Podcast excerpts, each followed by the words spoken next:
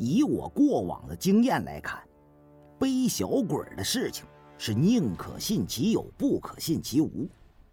墓中死婴必有蹊跷，与其让麻烦找上门来，还不如提前烧了干净，何必再去追根溯源、探查其中究竟呢？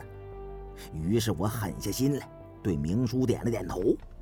明叔带着胖子古猜等人一拥而上，便要先取驻颜珠，再放往生火。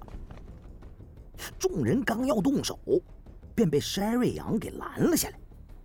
他始终在看那尊九足鼎，听到我们这边商量着要点火烧毁墓中僵尸，急忙先让明叔等人停下。他说：“从墓中背出小鬼之事。”搬山道人中也有类似的传闻，这些都是近两三百年才出现于山区的民间邪术。归墟之中又如何会有呢？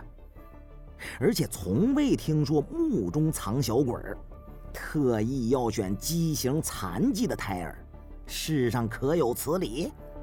贸然点火焚烧，才会真正引来麻烦呐！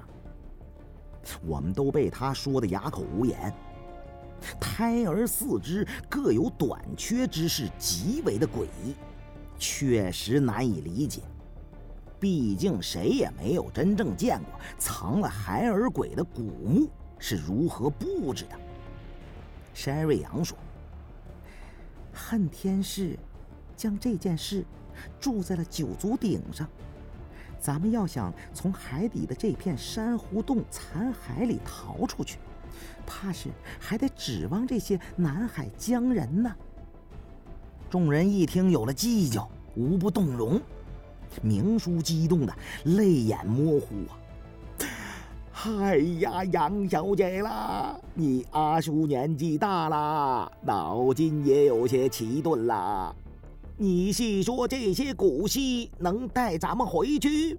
不知即将安出啊？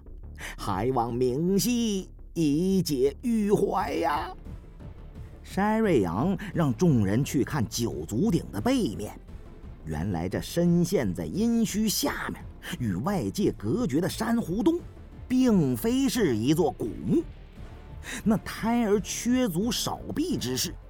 竟是与古时候发生的月食有关。